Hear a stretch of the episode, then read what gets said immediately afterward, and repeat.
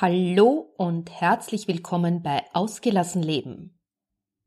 Schon gestern habe ich dir ja gesagt, dass es gleich heute wieder einen Podcast geben wird und diesmal geht es darum, wie du lernen kannst, dich selbst zu lieben. Los geht's! Hallo und herzlich willkommen bei Ausgelassen Leben deinem Podcast für Ausgeglichenheit, Gelassenheit und Lebenslust. Ich bin Ilse Maria Lechner vom Entfaltungsparadies und freue mich, wenn ich auch in deinen Alltag Ausgeglichenheit bringen darf. Lass uns den Herausforderungen des Alltags gemeinsam, gelassen und mit Lebenslust begegnen.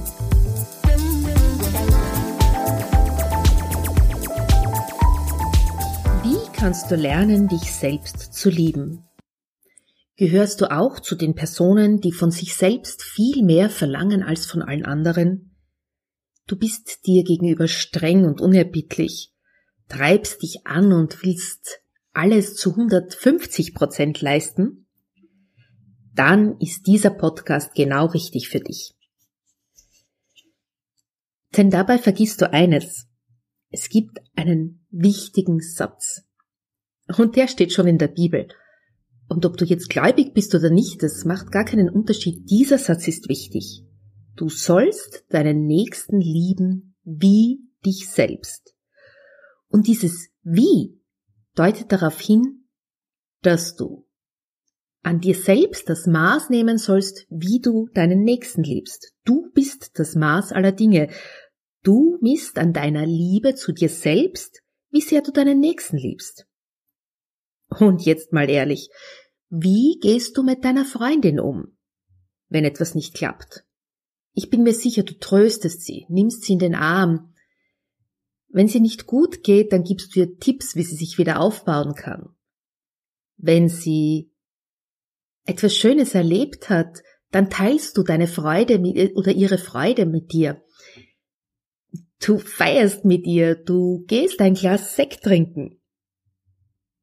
Du munterst sie auf, du schmiedest mit ihr gemeinsam Pläne und Ideen und wenn sie ein Missgeschick hatte, dann entwickelst du mit ihr Strategien, wie sie dieses Missgeschick wieder aus der Welt schaffen kann. Ja, und wie wäre es, wenn du all das auch für dich selbst tun könntest? Was hindert dich eigentlich daran? Ich gebe dir jetzt meine acht Tipps für deine Selbstliebe. Erstens, sei dir selbst dein bester Freund. Vor einiger Zeit habe ich auf Facebook einen Spruch gepostet. Ich bin mir selbst mein bester Freund und mein schlimmster Feind. Wenn du dein schlimmster Feind sein kannst, indem du dich hetzt, indem du dich antreibst, indem du dich herabsetzt, klein machst, beschimpfst, zu immer höheren Leistungen anspornst oder auch allein lässt. Tja, warum bist du dann nicht einfach dein bester Freund und behandelst dich so, wie du deinen Freund oder deine Freundin behandelst? Sei lieb zu dir, ermutige dich, tröste dich selbst, wenn etwas nicht klappt. Feiere deine Erfolge und klopf dir auf die Schulter. Belohne dich auch ab und zu einmal. Sorge für dich, wenn du dich nicht wohlfühlst. Zweitens, schätze deinen Wert und gönn dir etwas. Was machst du, wenn Besuch kommt? Du räumst die Wohnung auf, kochst etwas Besonderes, deckst den Tisch mit schönem Geschirr und machst dich dann schick. All das machst du, um deine Wertschätzung zu zeigen. Meine Mama hat ein wunderschönes Augartenporzellanservice. Sie hatte sich mühsam Stück für Stück gekauft, und ich kann mich nur an ganz wenige Gelegenheiten erinnern, wo wir dieses Geschirr benützt haben. Und jetzt sind meine Eltern aus einem großen Haus in eine kleinere Wohnung gezogen. Und meine Mama muss sich von diesem Geschirr trennen. Nachdem sie aber aus einer Generation von Menschen ist, wo das alle genauso gehalten haben, nämlich das gute Geschirr aufzubewahren und nicht zu benützen, ist der Markt mit diesem Geschirr überschwemmt. Man bekommt kaum etwas für Secondhand-Ware, auch wenn sie kaum benutzt und vollkommen neuwertig ist. Ja, und jetzt ist meine Mama traurig, denn sie muss sich von ihrem geliebten Geschirr trennen und kriegt eigentlich nichts dafür. Und jetzt stell dir mal folgende Situation vor. Meine Mama hätte sich auch jedes Wochenende ihren Nachmittagskaffee mit diesem Geschirr gegönnt.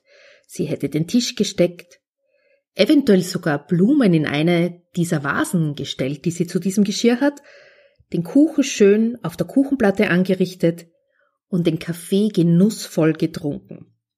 Und das egal, ob es ein normaler Sonntag oder ein Feiertag gewesen wäre, egal ob Besuch da gewesen wäre oder die Familie.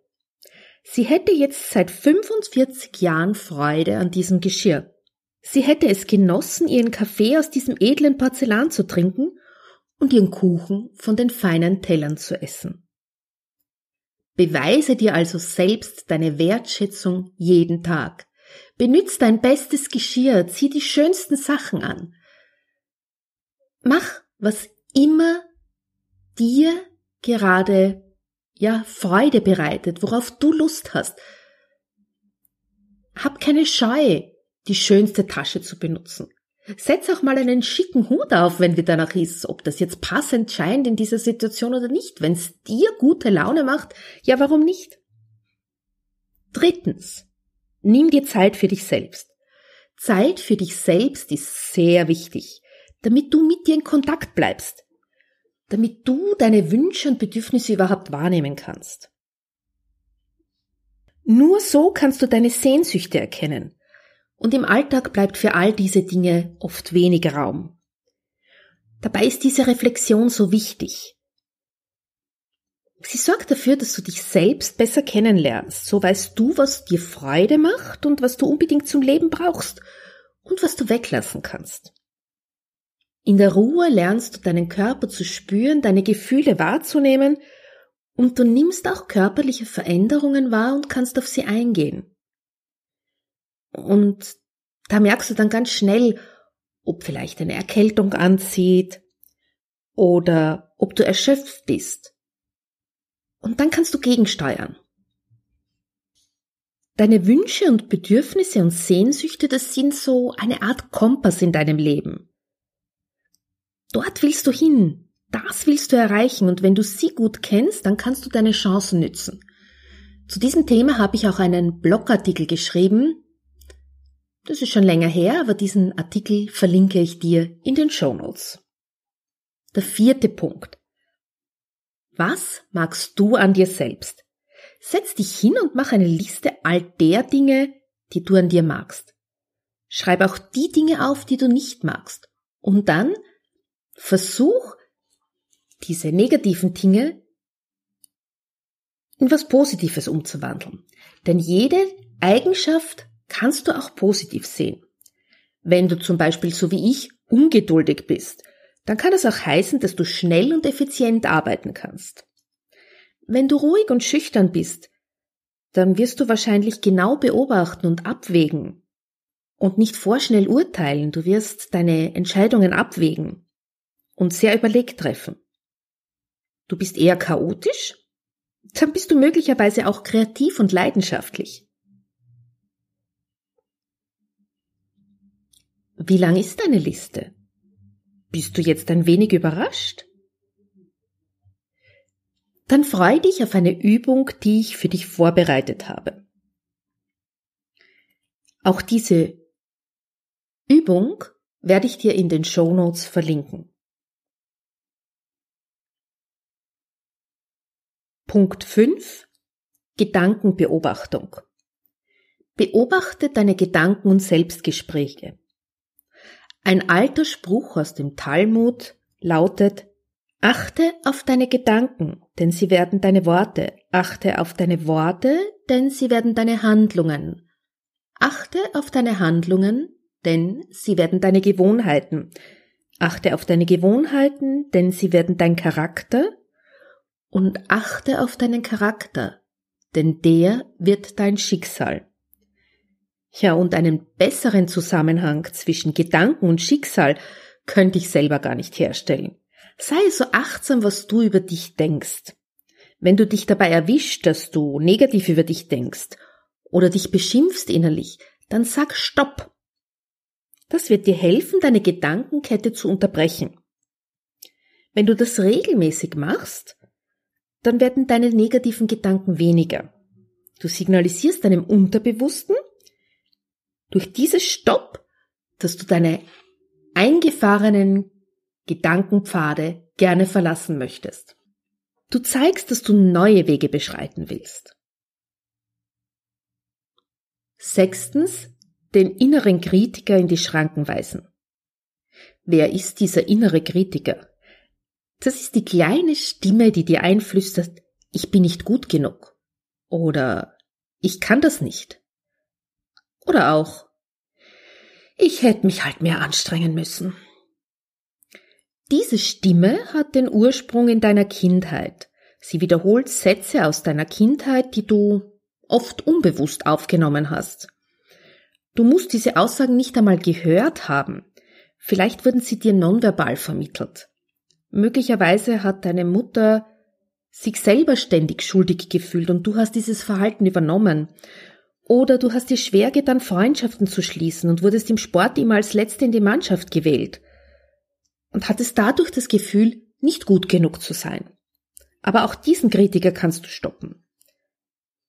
Auf der einen Seite kannst du auch dafür die Stoppübung aus dem Punkt 5 benutzen. Es gibt aber auch noch andere Möglichkeiten, um mit diesem inneren Kritiker umzugehen. Du kannst mit ihm in Dialog gehen und seine Aussagen hinterfragen. Du kannst ihn aber auch auf den Schoß nehmen und beruhigen, so nach dem Motto, früher war das so, aber jetzt bin ich erwachsen und jetzt ist das anders. Du kannst ihm mit Humor begegnen und seine Aussagen überzeichnen. Ja, sicher. Ich schaff gar nichts.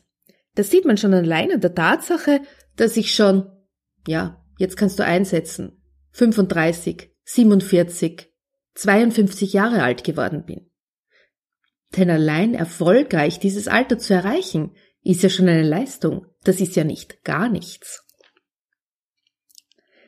Siebtens, achte deinen Körper und tu ihm Gutes.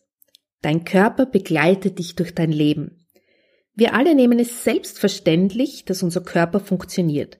Erst wenn wir erkranken oder uns etwas wehtut, beginnen wir nachzudenken. Aber nimm mal folgende Tatsache her. Dein Herz schlägt ungefähr 60 bis 80 Mal in der Minute. Das sind 86.400 bis 115.200 Mal am Tag. Ja, und wenn du von einer durchschnittlichen Lebensdauer von 81 Jahren ausgehst, was heute durchaus schon üblich ist, dann ist das eine unglaubliche Zahl. Nämlich 3 Billionen 405 Millionen 888.000. Dein Herz schlägt unermüdlich, ob du schläfst oder wach bist. Deine Füße tragen dich durch das Leben Schritt für Schritt, Grund genug, dankbar zu sein. Wenn du das bedenkst, scheint es unerheblich, ob deine Beine Gardemaße haben oder eher stämmig geraten sind.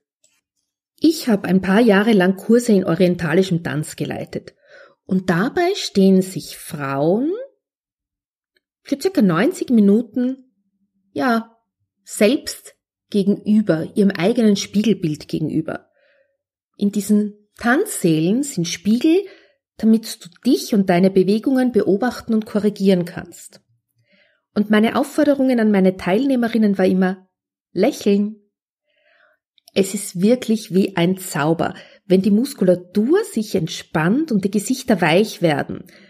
Und die Frauen beginnen nach einer Zeit zu strahlen. Sie lächeln sich selbst im Spiegel zu. Und nach einigen Wochen merke ich dann immer, oder habe ich bemerkt, wie sie begannen, ein anderes Körpergefühl zu entwickeln.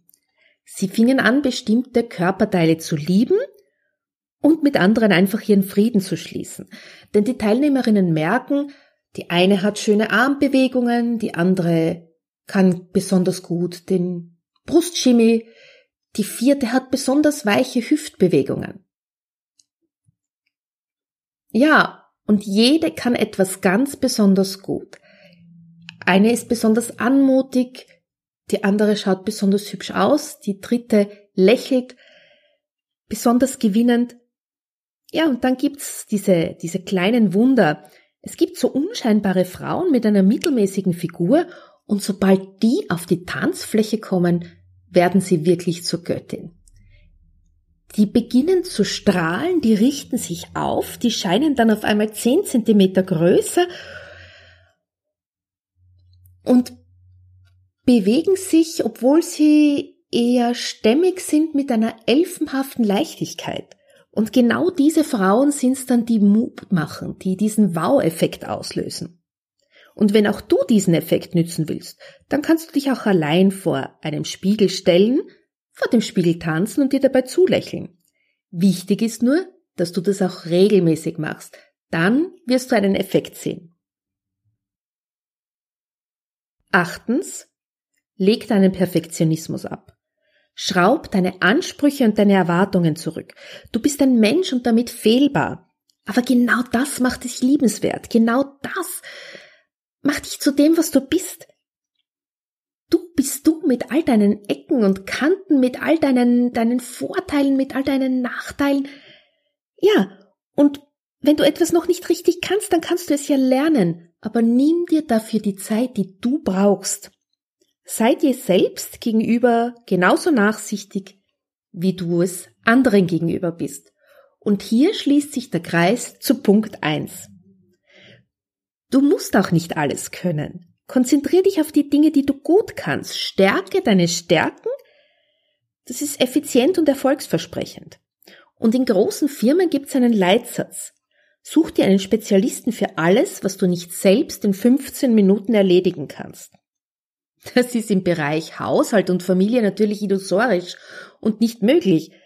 Aber ihr könnt euch die Aufgaben so aufteilen, dass sich jeder seinen Stärken entsprechend einbringen kann. Jeder kann das tun in erster Linie, was er gern macht. Du siehst also, es gibt so viele Möglichkeiten, wo du ansetzen kannst. Lerne dich selbst zu lieben und du wirst bemerken, wie sich dein Leben grundlegend verändert. Und ich kann dir das wirklich sagen, denn ich habe auch eine Zeit lang gebraucht, bis ich mich selber lieben und annehmen konnte. Und ich bin auch heute nicht mit allem zufrieden. Ich nörge auch manchmal an mir herum. Aber dann sage ich Stopp. Und schau, was ich besonders gut kann und was ich an mir mag. Ich wünsche dir viel Erfolg beim Ausprobieren dieser acht Tipps. Die Shownotes findest du wie immer unter www.entfaltungsparadies.at slash agl minus Episode 55. Wenn du Fragen zu diesem Thema hast, dann nimm doch mit mir Kontakt auf unter office at entfaltungsparadies.at. Ich freue mich auf dich. Du kannst natürlich auch jederzeit einen Termin für eine virtuelle Happy Hour auf meinem Online-Kalender ausmachen. Ich freue mich auf dich. Tschüss!